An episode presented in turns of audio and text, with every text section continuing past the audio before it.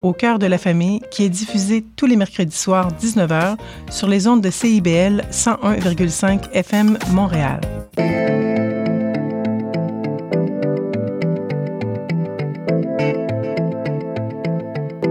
CIBL 101.5 Montréal.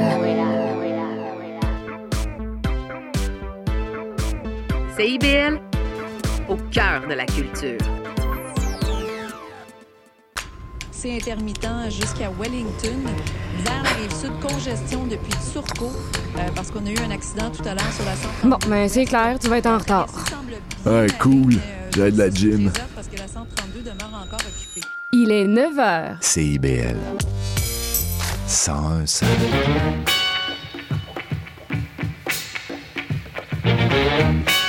Bonjour à toutes et à tous, vous écoutez les Aurores Montréal sur CIBL. Ici Charline Caro, votre animatrice, ravie de vous retrouver en ce dernier jour d'octobre. Et aujourd'hui, on reçoit le président associé de l'application Click and Park. Et puis ensuite, on recevra la directrice d'Oxfam Québec pour parler du conflit entre le Hamas et Israël. Sans oublier notre chroniqueur cinéma avec Léo Mercier-Ross. Alors que vous soyez au travail, sur la route ou bien tranquillement en train de vous réveiller, bienvenue sur les ondes de CIBL. Et dans l'actualité, plusieurs centaines de personnes ont manifesté hier au centre pour protester contre la hausse des frais de scolarité. Le gouvernement Legault avait annoncé la semaine dernière vouloir doubler les frais de scolarité pour les étudiants non québécois qui étudient dans une université anglophone. Concrètement, le coût moyen à débourser pour étudier une année passerait de 9 000 à 17 000 dollars. Cela concerne donc des universités telles que McGill, Concordia ou encore Bishops. Pour le gouvernement, ces hausses contribueront à corriger un déséquilibre entre les réseaux universitaires francophones et anglophones, mais pour certains des manifestants présents hier, cette mesure nuit à la communauté anglophone dont Montréal bénéficierait sur les plans financiers et culturels. Et en ce jour d'Halloween, la Société de l'assurance automobile du Québec rappelle quelques règles de sécurité pour ceux qui parcourront les rues de Montréal ce soir. La Société d'État conseille aux jeunes de porter des vêtements clairs, de s'équiper d'une lampe pour être mieux visible et de ne pas entrer dans les résidences. La SAC en appelle également à la responsabilité des parents pour que la tournée des bonbons se déroule en toute sécurité. On continue sur CIBL pour parler de la nouvelle application Click and Park avec son président associé Carl Grenier.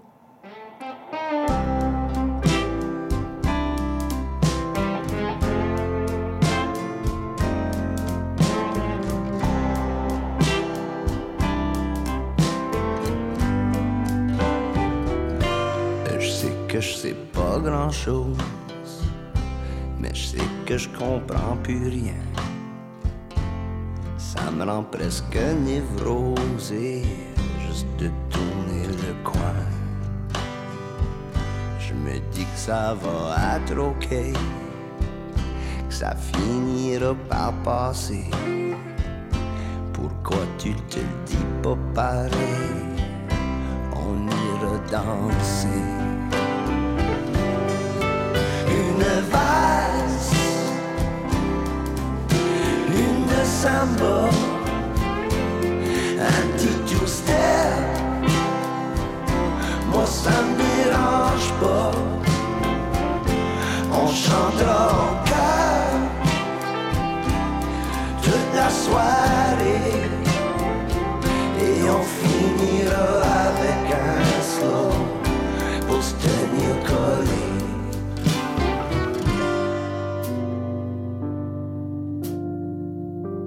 Je t'offrirai toutes les fleurs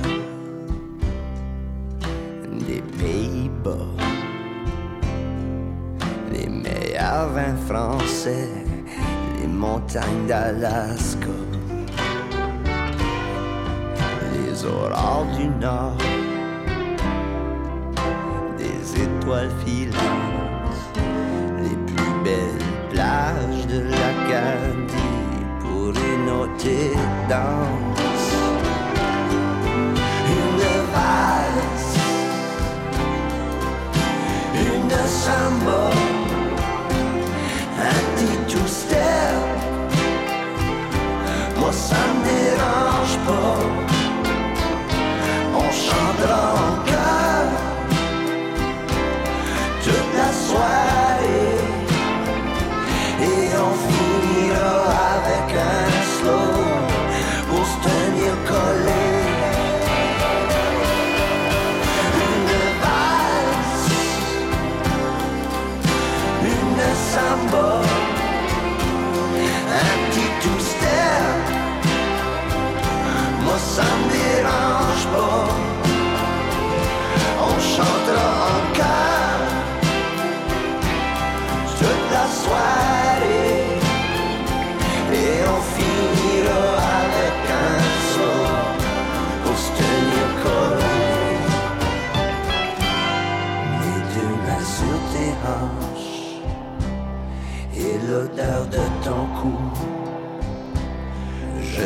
tout de suite en transe et là j'oublie tout.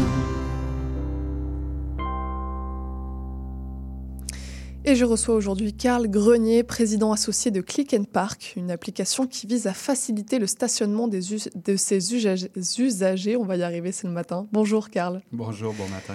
Est-ce que vous avez eu de la difficulté à vous stationner pour venir ce matin?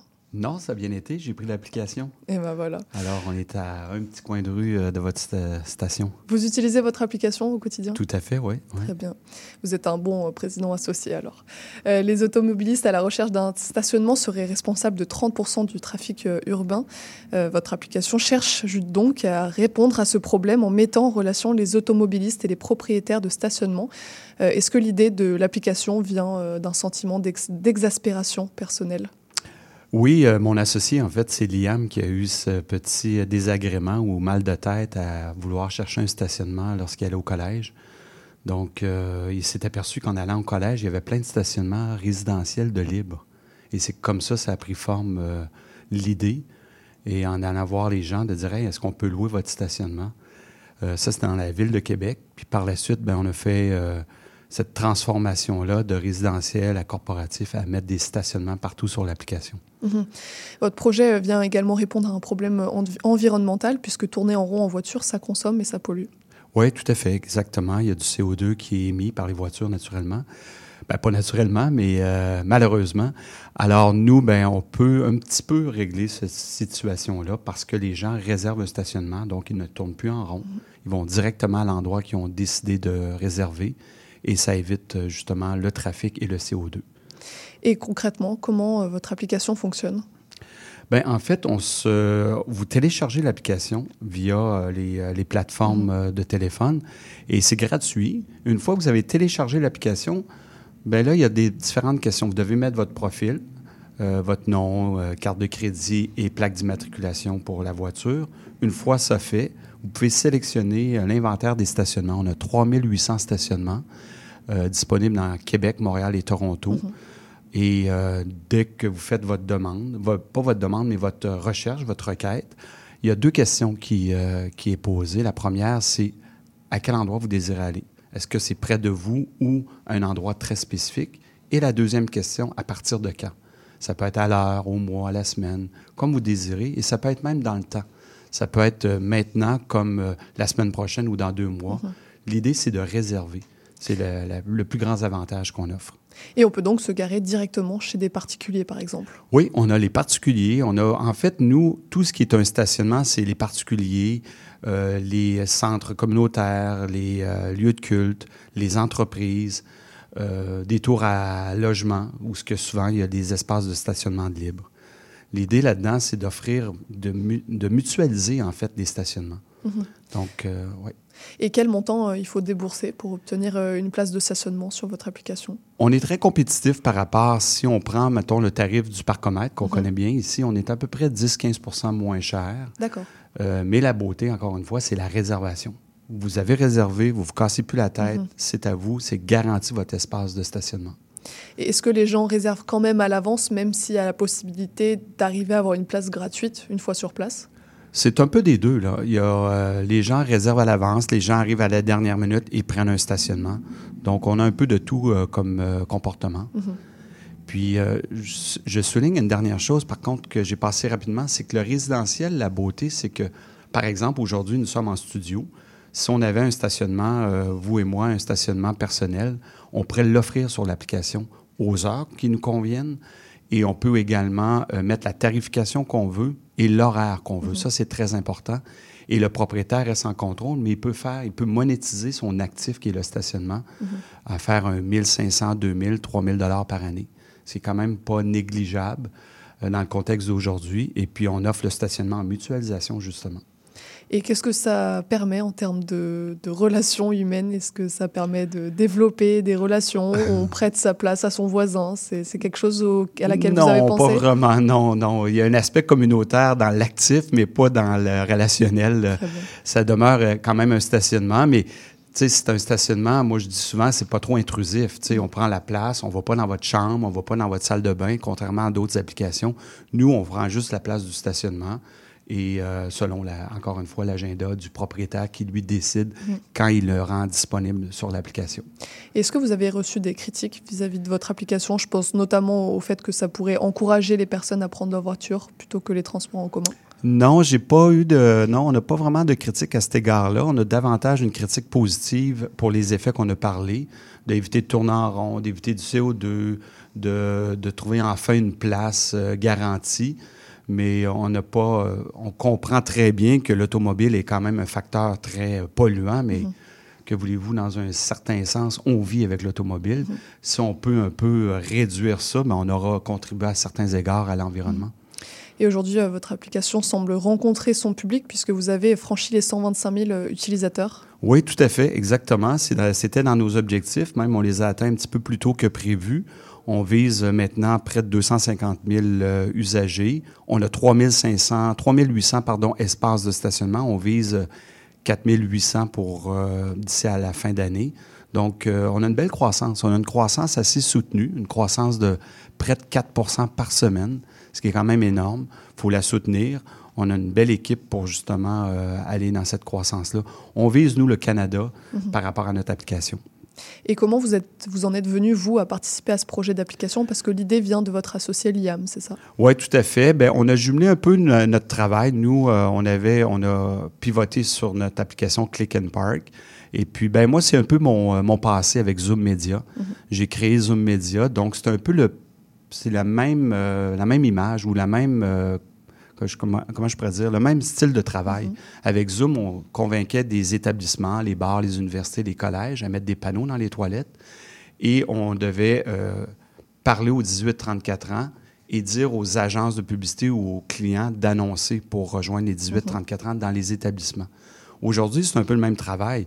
On a des établissements à convaincre de mettre notre application, donc des stationnements corporatifs ou comme j'ai mentionné tout à l'heure. Et on doit convaincre les automobilistes à dire, hey, on vous offre un service. Euh, donc, euh, euh, c'est le même travail, si je pourrais dire. C'est un, peu un déjà vu. Donc, il faut juste faire une belle opération et, et et l'opérer. là. Et justement, les applications se comptent aujourd'hui par milliers. Aujourd'hui, c'est quoi les secrets pour créer l'application qui va fonctionner? Bien, en fait, il faut vraiment répondre à un besoin, première chose, répondre à un besoin et euh, l'exécution, faire l'exécution, écouter le client, voir ce que le client désire, ce que le client euh, veut euh, dans notre offre de service. Mais à la base, c'est de créer un, un- un- un besoin, là. Pas, pas inventer un besoin, mais combler un besoin, pardon. Donc, c'est la, euh, je pense que c'est la le premier critère qui fait que ça peut fonctionner. Et il n'y avait pas d'application avant qui traitait de ce problème? Ici, non. Il y en a dans le monde. Il y en a à Londres, euh, en France, en Espagne, un peu aux États-Unis. Mais la façon qu'on le fait est très différente, notamment de garantir un espace de stationnement et d'offrir des revenus, générer des revenus pour les propriétaires de stationnement. C'est un modèle qu'on a un peu euh, copié sur Zoom, que je parlais de mon passé. Fait que c'est très différent, mais il n'y en avait pas, effectivement. Et quelles ont été les principales euh, difficultés, euh, s'il y en a, auxquelles vous avez été confrontés durant le processus de développement de l'application? Ben, vous savez, une start-up, là, un lancement d'une entreprise, il y a beaucoup de difficultés. Euh, euh, ça demande beaucoup de, concentration, ça demande de bâtir des équipes. Euh, nos équipes de programmation des applications, il y a trois ans, presque et demi, euh, c'était aussi très différent qu'aujourd'hui, euh, le langage pro- programmatique, de faire en sorte que les deux technologies de téléphone, qui est Android ou iOS, puissent se parler. Beaucoup de défis là, technologiques, euh, mais on les a tous surmontés. Ça va très, très bien. On a une application aujourd'hui de classe mondiale. Je regarde certaines applications qu'on aime ou on n'aime pas, les Uber de ce monde, les Trivago. euh, c'est des applications qui fonctionnent très bien. Puis je crois qu'on a atteint le niveau de standard euh, international comme eux dans notre application. Tu sais, réserver un stationnement chez nous, c'est trois clics et c'est réglé. Là. Une fois qu'on a mis notre profil, euh, ça prend peut-être deux, trois minutes à s'inscrire, mais une fois qu'on a téléchargé l'application, en trois clics, votre stationnement est, est devant vous. Là, vous pouvez le réserver.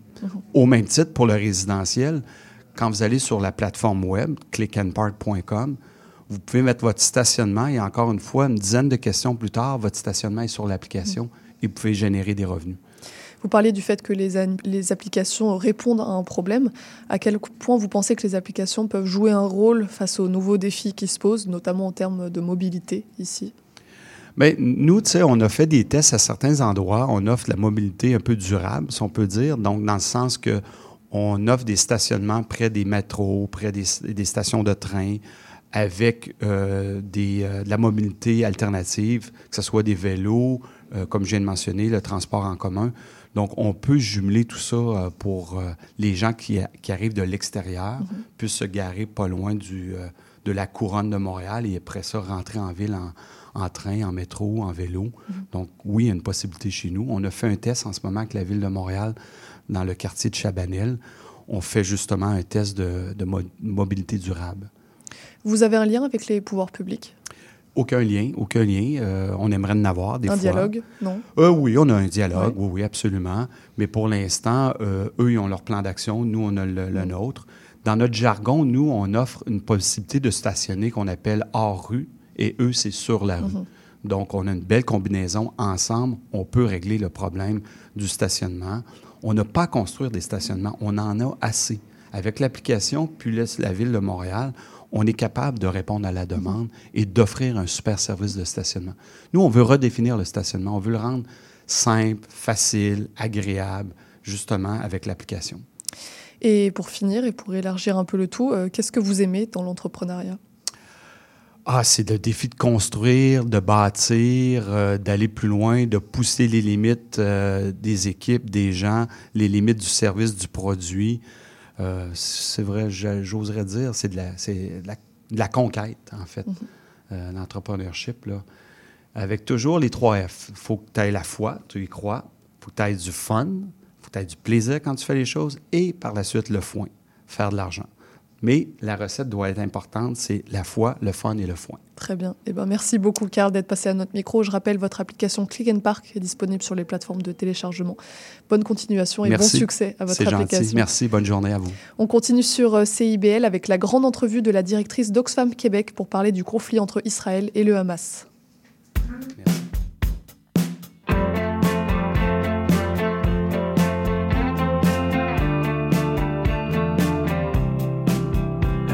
Une tank vide, je pourrais encore rouler au moins une heure.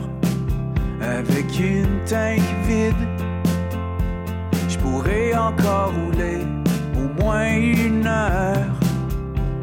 Et avec un seul frein et avec un seul phare, ah ah, je me rendrai pas très loin se fait déjà tard.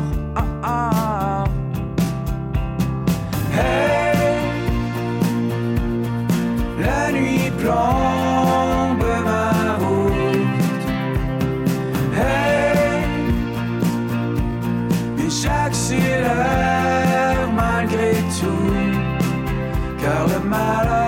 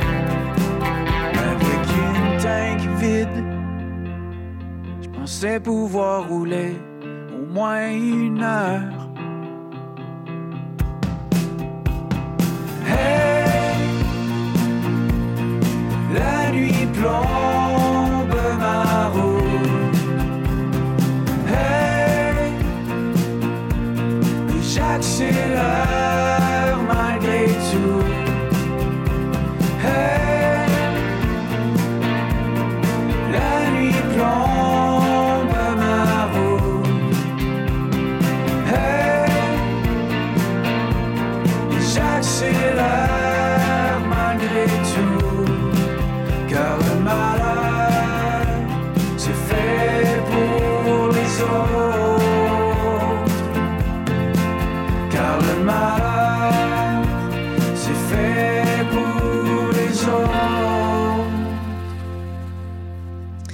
C'était Garde-fou de Auguste et je reçois désormais Béatrice Vaugrante, directrice générale d'Oxfam Québec, qui vient nous parler de la guerre entre Israël et le Hamas euh, depuis le point de vue d'une organisation humanitaire. Bonjour Béatrice. Bonjour.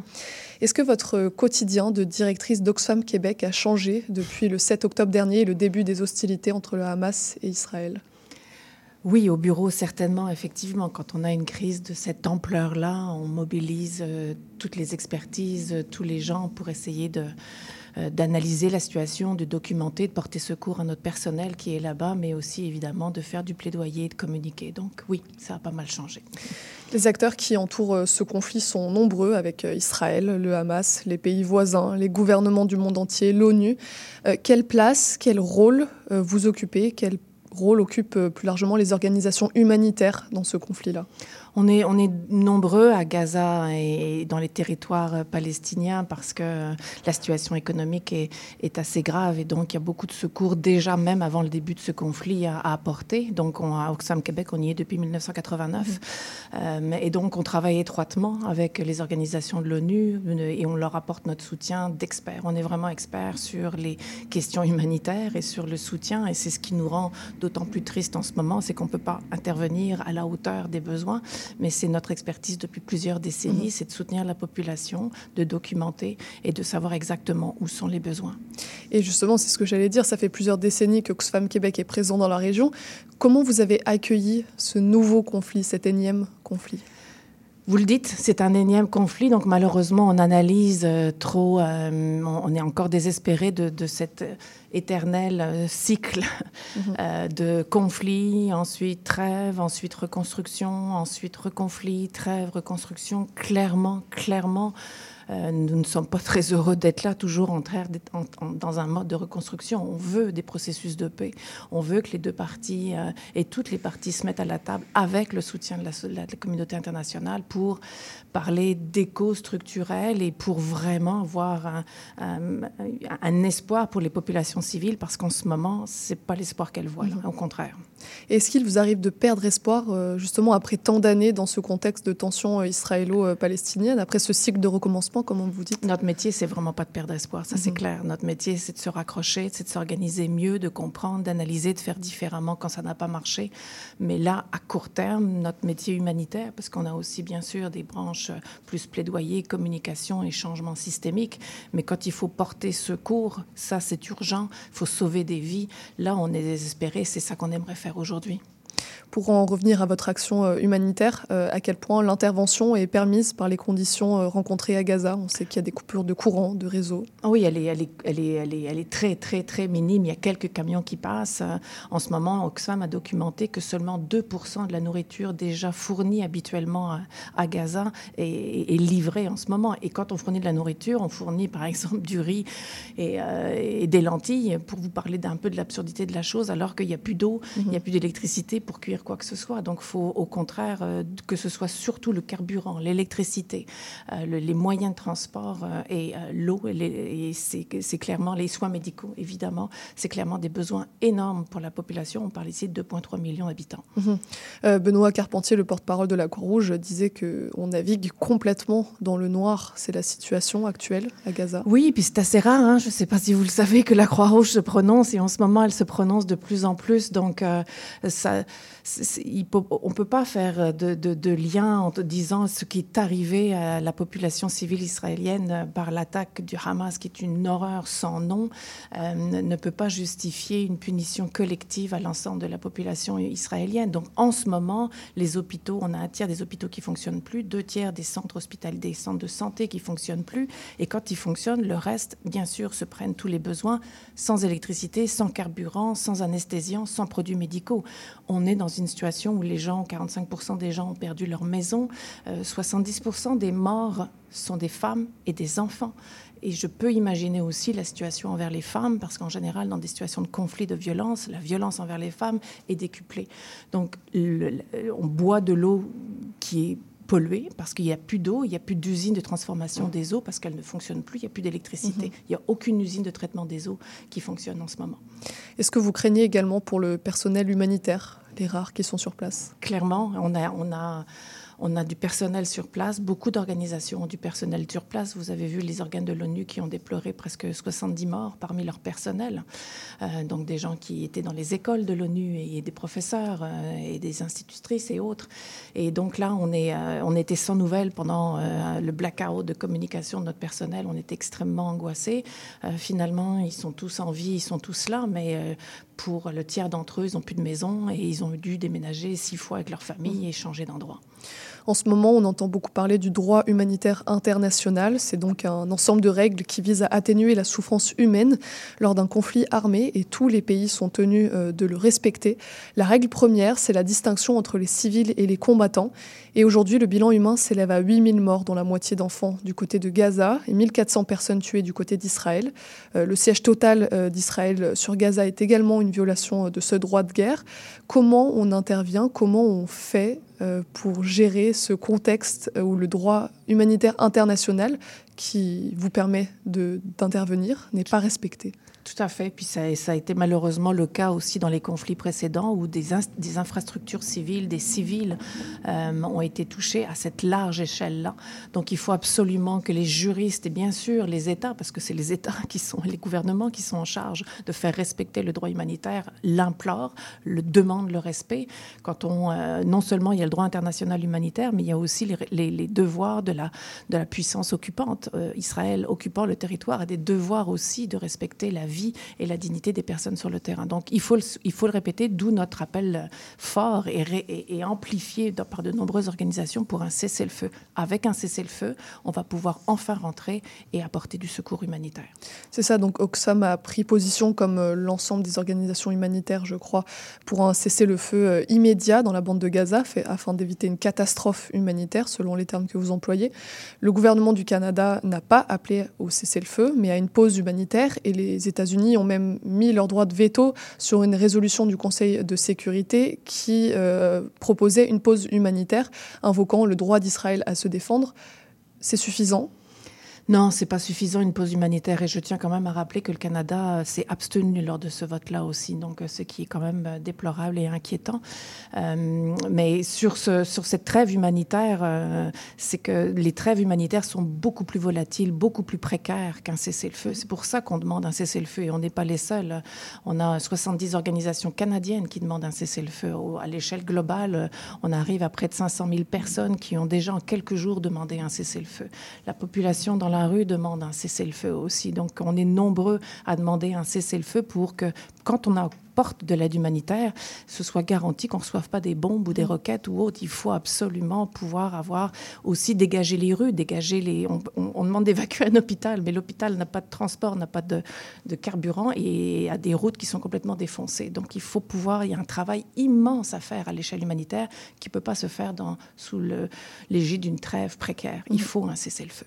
Cette situation d'urgence, comment on la gère face à une partie de la communauté internationale qui a des implications diplomatiques, idéologiques, politiques, et qui, pour certains, ne veulent même pas une pause humanitaire? Clairement, mais c'est le travail qu'on fait quand on est une organisation euh, qui, tra qui travaillons sur la dignité humaine ou la lutte aux inégalités comme Oxfam. C'est de travailler à plusieurs, c'est de s'organiser, c'est de pas lâcher le morceau, c'est de continuer notre converse, nos communications, notre plaidoyer, c'est d'être nombreux et de plus en plus nombreux à faire entendre raison.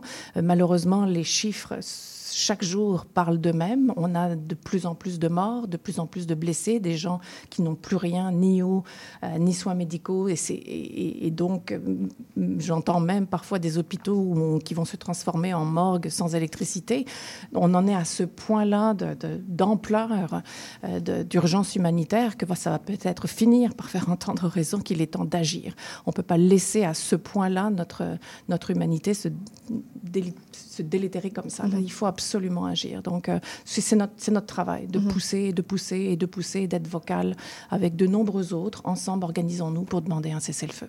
Vous appelez donc à, cette, à ce rassemblement autour de la paix, mais est-ce que le conflit n'a pas au final exacerbé davantage les divisions plutôt que de rassembler la communauté internationale autour d'un même objectif? Vous avez raison de le mentionner. Je suis très inquiète, comme beaucoup de mes collègues, sur les années à venir avec euh, ce, cet événement majeur euh, que, je, que, que, je comprends très bien euh, traumatisant pour les Israéliens et qui sera traumatisant à mille échelles aussi pour, pour les Palestiniens. Donc comment rebâtir un processus de paix?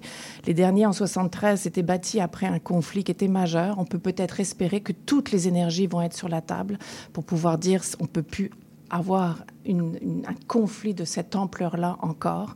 Donc espérons encore une fois, mais surtout agissons euh, pour que les processus de paix ensuite s'enclenchent. Mais ça va laisser d'énormes marques, c'est certain.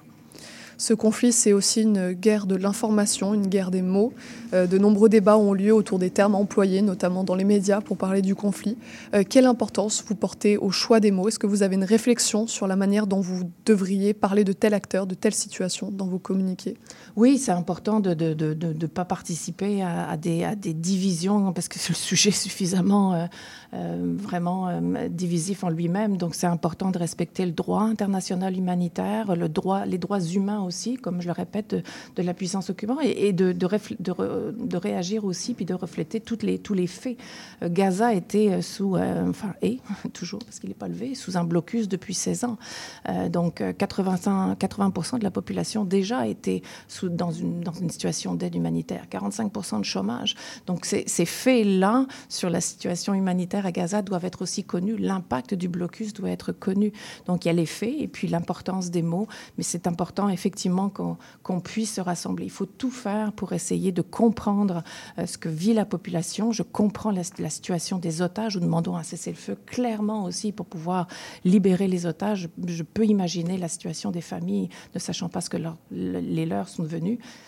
Mais c'est un c'est important de se baser sur les faits. Et pour le moment, les faits disent qu'il y a beaucoup trop d'impact sur la population civile, qu'il y a même, en Oxfam, nous avons dit que la, affamer la population euh, semble être une stratégie et une arme de guerre quand on a juste 2% de la nourriture qui arrive mmh. sur le territoire.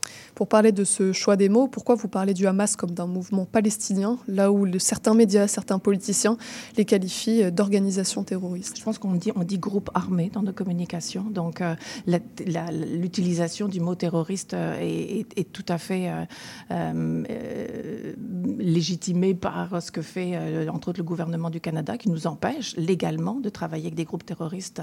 Mais ça, c'est dans la législation canadienne. Je pense que même les radios, certaines radios aussi, font attention à l'utilisation du mot terroriste, qui est chargé dans beaucoup et avec beaucoup d'explications et d'interprétations. Et, et Donc, on utilise le mot groupe armé.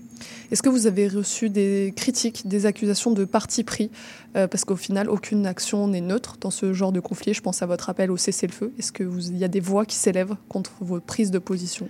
Euh, pas des voix euh, politiques ou, euh, je dirais, officielles, des gens qui, euh, parmi peut-être le public, qui sont pas forcément contents de notre position, et je, respecte leur opinion, mais euh, a priori, non. On a au contraire un fort soutien pour le cessez-le-feu.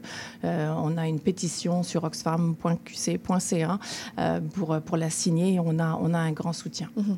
Et justement, le conflit a des impacts euh, donc au niveau local également et à Montréal notamment, où les communautés juives et musulmanes se sont euh, recueillies, ont manifesté leur soutien aux victimes des deux bords, mais aussi craignent pour leur sécurité.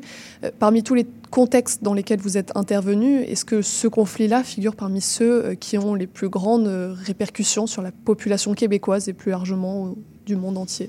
Oui, je pense que c'est clair que c'est un conflit qui est largement médiatisé euh, parce que ça fait 56 ans aussi que, et plus de 75 ans, je dirais aussi, de l'histoire, le fait que ce conflit-là, jamais résolu, euh, qui est une épine dans, les, conflits à résoudre pour la communauté internationale. Donc, à chaque fois qu'il se passe quelque chose, il est fortement médiatisé. Donc, ça nous affecte ici au Québec et je comprends que les gens s'interrogent qu'est-ce qui se passe euh, Comment puis-je prendre, comment puis-je prendre position dans une situation politique qui est historique qui est si chargé. Donc, le mieux on les informe, le mieux on leur explique, euh, le mieux on les écoute aussi euh, pour pouvoir prendre leur point de vue. Je pense que c'est notre devoir à nous. Euh, mais clairement, aujourd'hui, nous sommes humanitaires et nous sommes en train de dire avec des faits, voici ce qui se passe mm-hmm. dans la situation humanitaire. Une population civile est ici touchée. Il faut vraiment la soutenir et à court terme, c'est ça qu'on veut, c'est demandons un cessez-le-feu, faites un, faites un don pour qu'on puisse apporter le soutien dès que ce sera possible. Et justement, j'allais vous demander comment vous soutenir, donc à travers les dons, et à quel point ce soutien des Québécois peut vous être utile? Il est, il est fondamental qu'on ait, qu'on ait la population qui soit je dirais, derrière un geste d'humanité, derrière un geste où on ne peut pas laisser des familles euh, entières euh, euh, qui, cherchent leurs enfants sous les décombres, ou qui, il y, a, plus de 8000 morts, il y a peut-être 1600 personnes qui sont encore sous les décombres, donc des, enfants qui sont orphelins et qui cherchent leurs parents. Donc clairement, ici, on a une situation d'humanité, une situation où on dit faut qu'on agisse, quel que soit. On ne peut pas avoir une géométrie variable de l'interprétation du droit international, humanitaire ou des droits humains, ce que parfois fait euh, beaucoup la communauté internationale. On agit ici parce qu'il y a des intérêts, ou on n'agit pas là, ou on dénonce ici. On ne peut pas appliquer les droits humains à la carte. Et au contraire, c'est quand les situations sont difficiles, rappelons-nous 2001 ou autre, c'est quand les situations sont difficiles qu'il faut se tenir debout mhm. et respecter les droits, et en ce moment protéger la population civile. Et personnellement, comment on fait face à une telle responsabilité, une telle situation en tant que directrice d'Oxfam euh, Québec?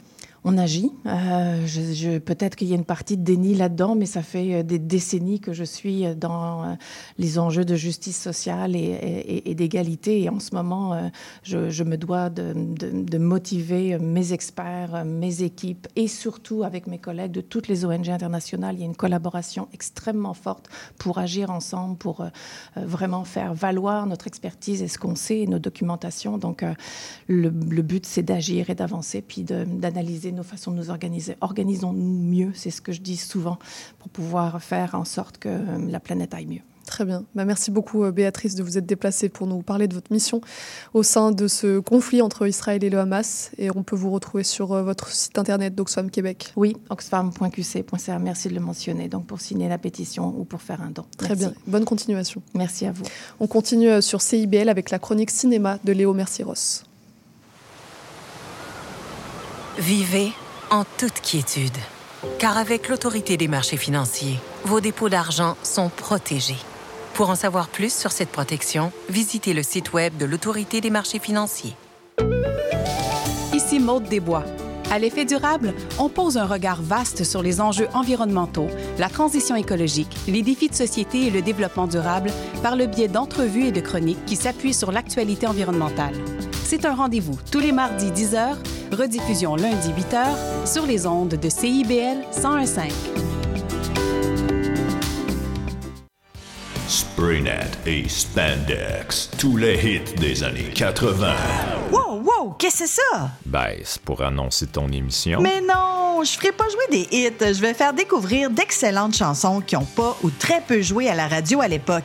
D'ailleurs, tu devrais aimer ça, je pense. OK, reste en ligne, pour la chance de gagner un voyage à Vegas avec Kat de t Eh, boy! Spraynet et Spandex les mardis de 16h à 18h et en rediffusion les samedis de 21h à 23h sur CIBL 101.5 FM. Ici Yves Chamard. J'aurai le plaisir de venir partager avec vous une heure semaine la merveilleuse histoire de Québec en musique. Chaque samedi à compter de 6h30 à CIBL 1015 Montréal. CIBL.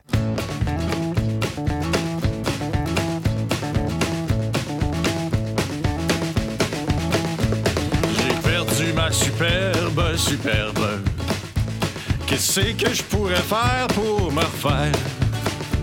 Aller au dépanneur, me chercher un nouveau cœur, sortir avec deux gratteux puis une liqueur. Était superbe pour ma superbe, une bergère des bergeronnes sur la berge. Était superbe pour ma superbe gagnante de Miss Monde et de génie en herbe. Ma superbe, superbe. Qu'est-ce que je pourrais faire pour me refaire? Pousser en Gaspésie pour patcher le trou dans mon rocher. Revenir avec une gueule de bois puis les poches percées. Était superbe, oh ma superbe, une bergère des bergeronnes sur la berge. Était superbe, oh ma superbe, gagnante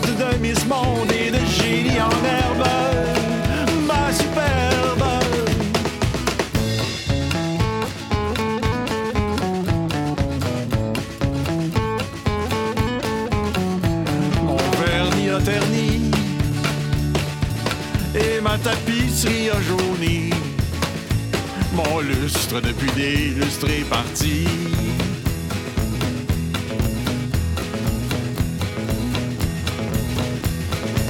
Était superbe, ma superbe, une bergère des bergeronnes sur la berge. Était superbe, ma superbe, gagnante de Miss Monde et de génie en herbe. Ma superbe, perdu ma superbe, superbe. Qu'est-ce que je pourrais faire pour me refaire?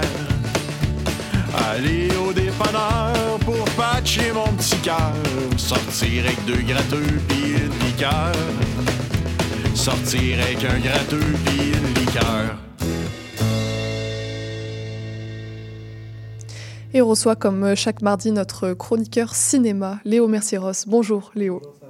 Ça va très bien et cette semaine, en ce jour d'Halloween même, pour célébrer euh, cette fête très importante, tu vas nous parler de trois films d'horreur qui sont tous en salle actuellement. Alors ouais, c'est un peu en concordance avec euh, il y a deux semaines où est-ce que je présentais des, classiques et des moins classiques d'horreur que j'appréciais bien. Et bien là, on va aller voir un petit quoi voir en cette saison, euh, cette saison au cinéma dans le fond pour l'horreur. Donc voilà, trois films de registre un petit peu différents, mais qui sont tous en salle actuellement. Et alors, quel est le premier film que tu veux nous présenter c'est euh, L'Exorciste Believer, euh, le croyant en français.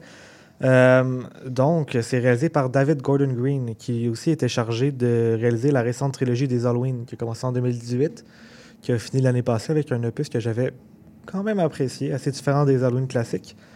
Et euh, donc, contrairement à l'original Exorciste de 1973, c'est pas une petite fille qui se fait posséder, mais bien deux. Alors là, il a la grosse twist. Euh, donc, on a Angela et Catherine qui se font euh, tous les deux élevés dans un milieu un peu contrôlant. Angela, dans un milieu athéiste par son père monoparental qui, la protège parce qu'il est veuf, il a perdu sa femme. Et euh, Catherine dans une famille chrétienne avec la famille au complet qui, qui la met dans, dans- dans cette religion. Et donc, les deux filles vont donc se retrouver dans leur expérience partagée d'une famille contrôlante et vont décider d'aller explorer la forêt un peu et d'y réaliser un rituel, une chose qui est vraiment une mauvaise idée dans un film d'horreur, on s'entend. Euh, donc, elles vont se retrouver postées par un démon comme dans l'original. Et donc, on a vraiment droit à une suite spirituelle. Euh, ce n'est ni une suite directe, mais ce n'est aussi pas euh, un reboot complet de, de la série. Et comment cette suite spirituelle se tient alors face à l'original? Alors, la suite spirituelle que Hollywood aime tant, ils en ont fait beaucoup, beaucoup dans les dernières années. On peut penser à justement le Halloween de euh, David Green. Euh, D'ailleurs, Universal a acquis les droits de l'exercice pour 400 millions de dollars US. Mm. Vu les résultats du box-office de ce film-là, ça me semble pas tant être un bon achat, mais euh, ils ont quand même prévu une, euh, une trilogie. Et donc, euh, on suit vraiment quasiment la même histoire que le premier. Euh, Il y a une petite fille qui se fait posséder, il faut la faire exorciser. Sauf que cette fois-ci, vraiment, elles sont deux. C'est la seule pas mal différence. Euh, on a le retour de euh, Ellen Burstyn, qui reprend son rôle de, Chris McNeil, qui est excellente parce que c'est Ellen Burstyn. Euh, euh, donc voilà, un peu comme Jamie Lee Curtis qui est revenu en Laurie Strode. Et donc, les deux sont possédés, mais par un seul démon, au lieu de deux, comme, ben, deux, on pourrait imaginer vu qu'ils sont deux. Donc, c'est le gros changement du fait qu'ils sont deux. C'est comme une espèce de possession synchronisée. Mais au final, c'est pas tant utilisé, ça apporte pas grand-chose. si c'est que d'explorer un peu brièvement que différentes croyances pour régler le problème, contrairement à l'unique christianisme euh, du premier, euh, premier opus. Mais c'est très léger, c'est à peine utilisé. C'est à peine s'il pourrait avoir juste un personnage et ce serait, ça changerait pas tant le film. Mhm. Euh, donc ça arrive pas à être différent de l'original. Ça atteint même pas la petite cheville de l'horreur que le premier arrivait à faire. Parce qu'en même temps, L'Exorciste premier du nom est considéré comme l'un des meilleurs films d'horreur de tous les Mhm. temps. Été le premier film d'horreur à être récompensé aux Oscars comme meilleur film, ben nominé. Donc euh, on a quand même un temps des films d'horreur. Et ça n'arrive vraiment pas à atteindre ce niveau-là. Est-ce que tu as des éléments euh, positifs quand même à apporter sur ce film? Quand même. Euh, il y a quand même une belle ambiance. Avec les visuels, le son, on sent une ambiance exorciste qui, qui se crée. Surtout dans la première partie, où est-ce que les deux filles sont portées disparues dans la forêt. Là, il y, a il y a un bon suspense euh, qui se fait. Mais euh, après, c'est vraiment juste du remâché. Donc, on tombe dans du, de l'habituel. Puis c'est décevant parce qu'il y avait quelque chose de bien qui se concoctait au début qui est tout, tout de suite perdu. Euh, au niveau du jeu, bon, on a deux jeunes actrices qui, pour des bonnes actrices, font un bon travail. Euh, et Lydia Jewett, qui joue Angela, a vraiment une belle chimie avec Leslie Odom Jr., qui joue le, père, dans le fond, le père monoparental, qui est la personne qui ressort, malgré un script, ma foi, mauvais. Euh, il arrive à, à livrer quelque chose de, de pas pire. euh, Donc est-ce que c'est un film que tu recommandes au final? Non. allez Bah. voir l'original à la place parce que Très vous n'avez même pas à le voir dans votre salon. Si vous voulez aller au cinéma, il est de retour au cinéma pour son 50e anniversaire. Euh, si je ne m'abuse, la dernière représentation, c'est le 2 novembre, donc Mhm. dans deux jours. Et le prochain film dont tu veux nous parler, c'est le plus récent des trois. Oui, alors c'est Five Nights at Freddy's, euh, un film qui est sorti le 27 octobre dernier. C'est d'ailleurs le plus grand euh, succès pour le, week-end de l'Halloween, dans le fond, de, sortie.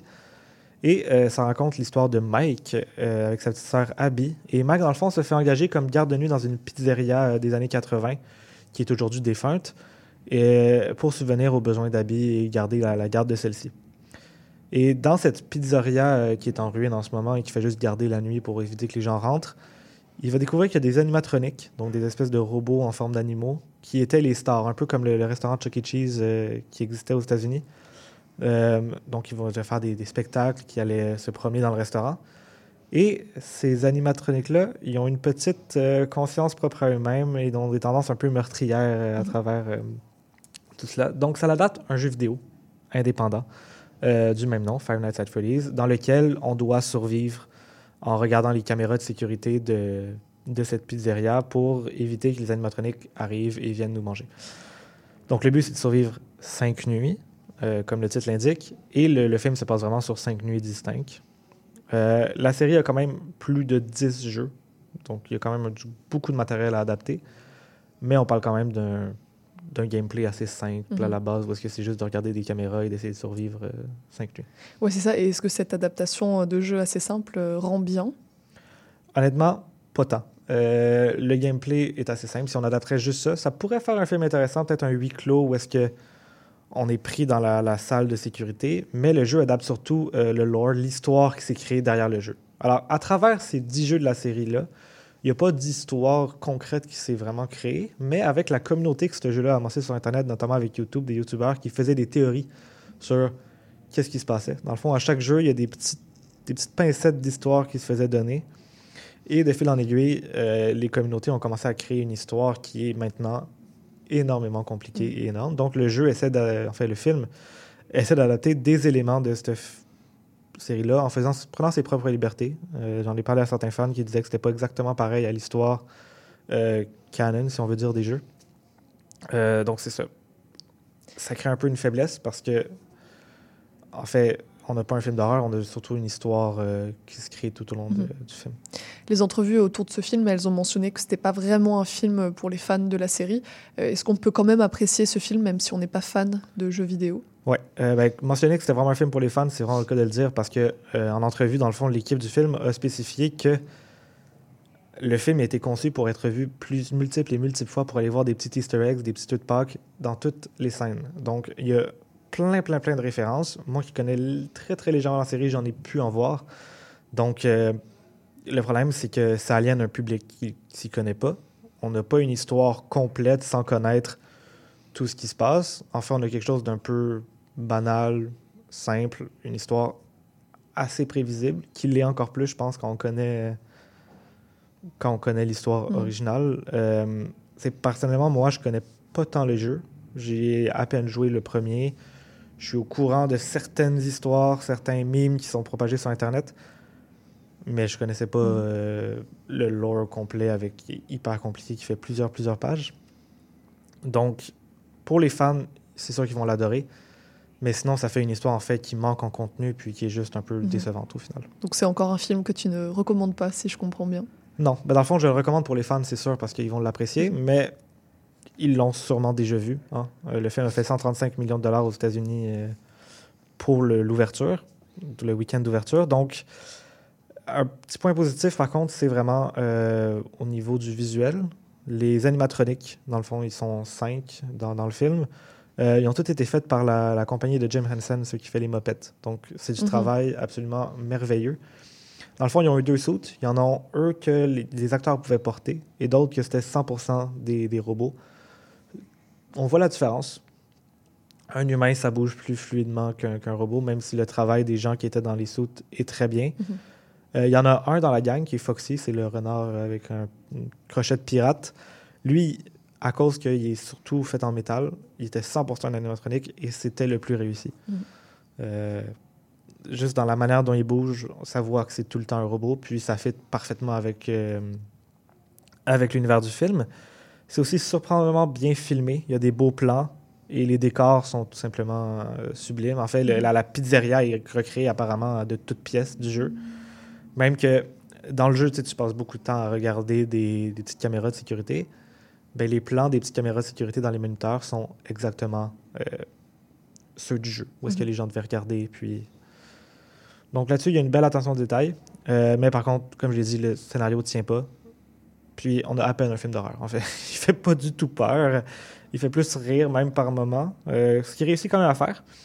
Puis, euh, je vais faire une petite, euh, parenthèse sur les jumpscares dans les films d'horreur, qui est quelque chose que j'apprécie beaucoup quand c'est bien fait. Je trouve que l'habitude du temps, c'est surutilisé, c'est jamais vraiment bien a- amené. Mais un film qui les maîtrise, euh, c'est excellent. On peut penser au premier Conjuration. Euh, et puis, s'il y a une adaptation de jeux vidéo d'horreur qui utiliserait le jumpscare, à bon escient, je pense que ce serait bien Five Nights at Freddy's parce que le jeu originel s'en est plein. En fait, c'est la, la, la, la loupe de gameplay, c'est ça. C'est ça que la rend populaire. C'est les, les gros jumpscares, les, les- réactions des gens. Donc, qu'il y en ait deux, trois qui sont nuls et n'ont aucun rapport avec les animatroniques même, c'est un petit peu décevant à, Mhm. à ce niveau-là. Et donc après euh, deux films que tu ne recommandes pas tant que ça, il doit bien avoir un film de cette euh, saison d'horreur euh, que tu recommandes, en tout cas j'espère. oui, euh, il s'agit de 110 ou Décadence euh, pour euh, ceux qui parlent en français. Donc, on suit John Kramer en Jigsaw qui est atteint d'un cancer et il cherche à trouver un traitement. Alors, pour ceux qui ne savent pas de quoi je parle, Décadence, c'est la petite poupée sur sa bicyclette qui vient mettre des gens dans diverses trappes pour les punir. Et donc, John Kramer atteint de son cancer. il tombe sur quelqu'un qui lui offre un traitement trop beau pour être vrai. Et bien sûr, il est trop beau pour être vrai. Il ne marche pas. Et bien sûr, à la façon des décadences, John Kramer va décider de les punir pour ce, ce faux espoir, dans le fond, Mhm. euh, dans des trappes les plus violentes et les plus tordues les unes des autres, euh, dans un résultat assez sanglant, mais qui, qui fonctionne vraiment bien. Et donc ici, contrairement à l'exorciste dont tu nous as parlé, on a vraiment le droit à une, une réelle suite et non pas euh, à un reboot, comme tu dis. Euh, Est-ce qu'il faut avoir vu tous les décadences, tous les sauts pour euh, comprendre ce dixième volet? Alors non. Euh, le film se situe vraiment dans la, dans la timeline, si on veut dire, entre le premier et le deuxième. Euh, parce que dans le fond, Mm. petit spoiler, mais c'est pour un vieux film, dans le 3, euh, John Kramer décède, dans le fond. Il revient par la suite dans la série avec des flashbacks, mais le personnage meurt dans le troisième opus. Et donc là, entre le premier et le deuxième, on a son cancer qui se développe. Donc on a un petit regard sur là-dessus. Donc, il faut juste avoir vu le premier, en fait, si on veut. Puis même là, c'est pas tant nécessaire. Si on comprend le concept, euh, on n'est pas obligé. Mais ça l'aide quand même d'avoir vu les neuf d'avant. Peut-être pas le, le- le Les dernier qui est d'avant, sorti. oui. Ouais. Quelque chose que tu as fait? Oui, je les ai tous vus. Euh, le, le- neuvième, d'ailleurs, extrêmement nul. Le Jigsaw, euh, from the, Spiral from the Book of Saw. Euh, N'écoutez pas celui-là, il sert à rien. Il est vraiment pas très bon. D'ailleurs, ça m'a fait peur pour celui-là Mhm. ici. Mais finalement, c'est un, c'est un bon résultat. Bref, avec les neuf films d'avant, quand même une assez bonne tâche, euh, on développe vraiment le personnage de John Kramer. Euh, puis dans Décadence 10, justement, on, apprend à l'aimer, à le connaître ses motivations, puis c'est aussi un peu plus un héros.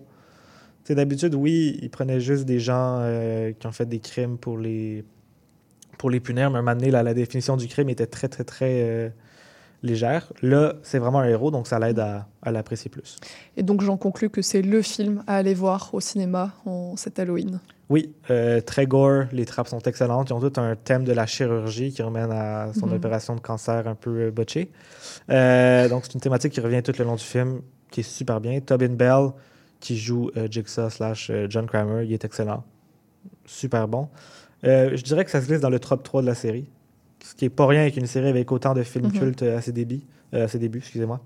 Et ça arrive quand même à réinventer la, la roue, Mhm. euh, tout en gardant exactement ce qui marchait pour faire euh, des bons films d'horreur. Très bien. Eh ben, merci beaucoup Léo pour ces conseils euh, très utiles en, en cette journée d'Halloween.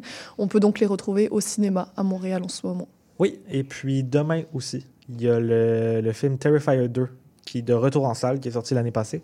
Euh, donc, juste demain, le 1er novembre, et Très qui est bien. demain. Donc, euh, allez-y. On en profitera. Merci beaucoup. Restez avec nous euh, pour la clôture de l'émission et le programme de demain.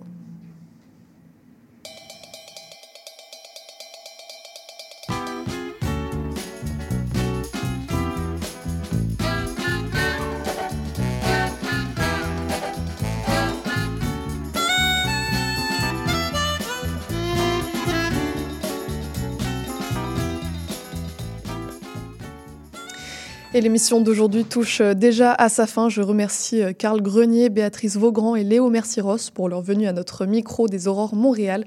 À la mise en onde et aux choix musicaux, c'était Maurice Bolduc que je remercie pour sa précieuse assistance. Demain, on reçoit le directeur du média Urbania qui fête euh, ses 20 ans, euh, suivi de la réalisatrice Jeanne Herry pour parler de son dernier film Je verrai toujours vos visages qui est à l'affiche du festival Cinémania. Et puis on finira avec notre chroniqueur Christian Nadeau pour parler de la grève à venir du Front commun. C'était Charline Caro sur CIBL. Je vous remercie pour votre écoute et je vous dis à demain pour notre prochaine émission.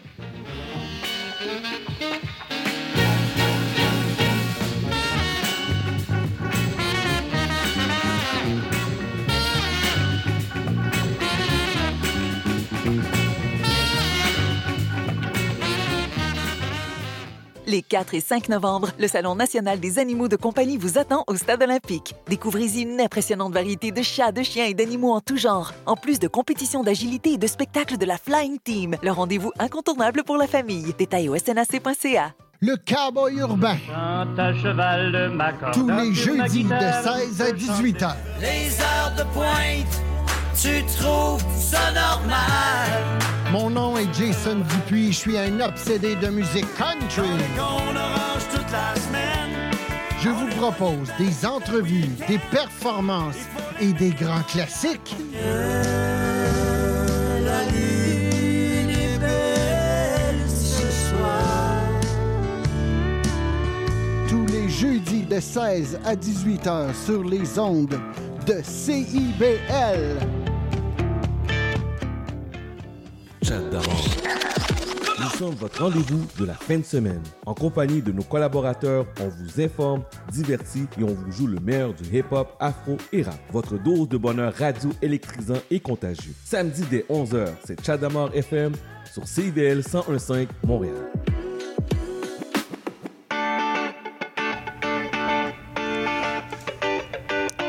Bonjour et bienvenue dans l'émission Un monde d'artistes. Je suis Louise Anneau et chaque mercredi de 1h à 1h30, nous découvrirons ensemble l'histoire d'un ou d'une artiste en tout genre. À la manière d'une histoire, nous retracerons sa vie, son parcours, ses rencontres et son empreinte. Nous parcourrons différentes disciplines théâtre, danse, musique, cirque et bien d'autres encore. Vous l'aurez compris, à chaque semaine son artiste et à chaque épisode son univers. Alors je vous donne rendez-vous tous les mercredis à 1h dans un monde d'artistes sur CIBL.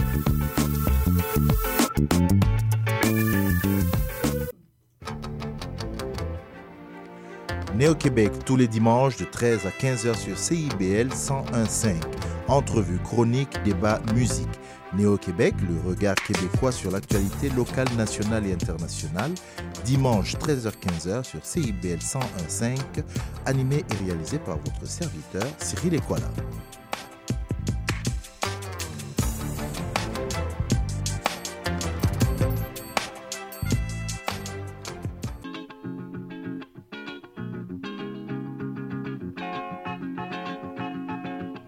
Si vous avez des envies d'ailleurs, retrouvez-moi Leila au micro d'escale.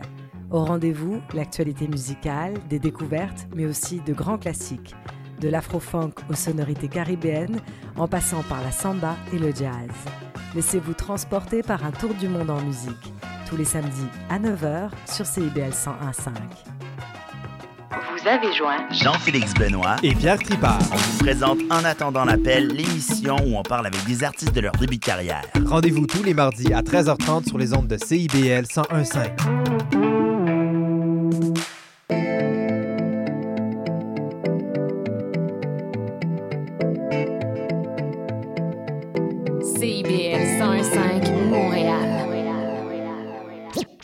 Vivre Montréal, Montréal. Alors, ici c'est IBL. On entre en onde bientôt, bientôt, dans 5 minutes. CIBL 105